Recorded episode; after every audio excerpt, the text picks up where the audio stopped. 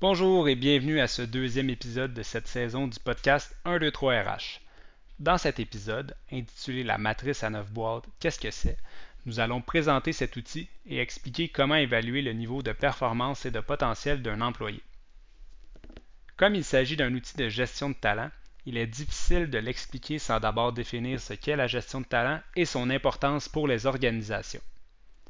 La gestion de talent est un processus organisationnel permettant d'anticiper et de combler les besoins en ressources humaines pour des postes stratégiques, notamment par le développement des employés.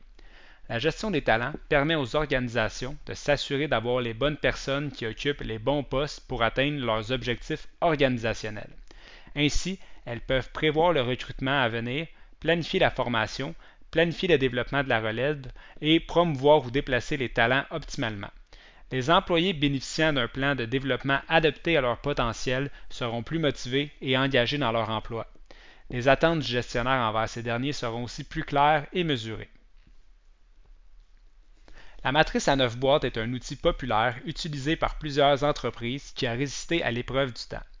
Il s'agit d'une grille de 3 par 3 où la performance d'un employé est évaluée sur l'axe horizontal alors que le potentiel est évalué sur l'axe vertical. Il faut donc déterminer pour chaque employé si son niveau de performance et de potentiel est faible, moyen ou élevé. Par la suite, il est possible de le placer dans une des neuf cases de la matrice. Chaque case est associée à un persona qui décrit un type d'employé. Pour chaque persona, différentes actions ou activités sont à privilégier et à éviter pour la gestion de talent. Le gestionnaire peut donc adapter le plan de développement de l'employé selon son positionnement dans la matrice. Afin d'utiliser adéquatement la matrice, il est donc nécessaire de savoir comment évaluer le niveau de performance et de potentiel de vos employés. L'évaluation du niveau de performance peut se faire via des critères objectifs comme l'atteinte du niveau attendu pour les compétences requises pour le poste et par l'atteinte des objectifs fixés annuellement.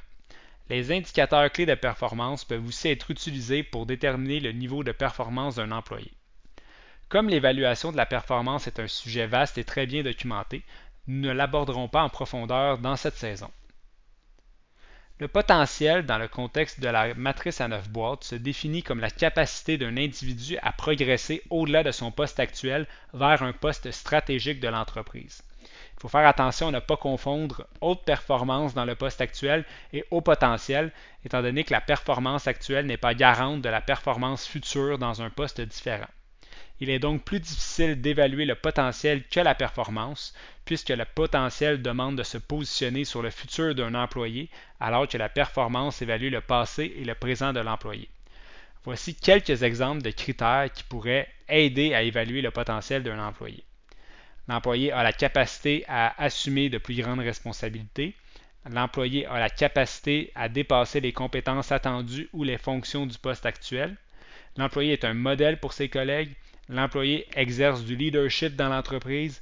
L'employé véhicule les valeurs de l'entreprise. L'employé est impliqué, a de l'initiative et fait preuve de motivation intrinsèque au travail.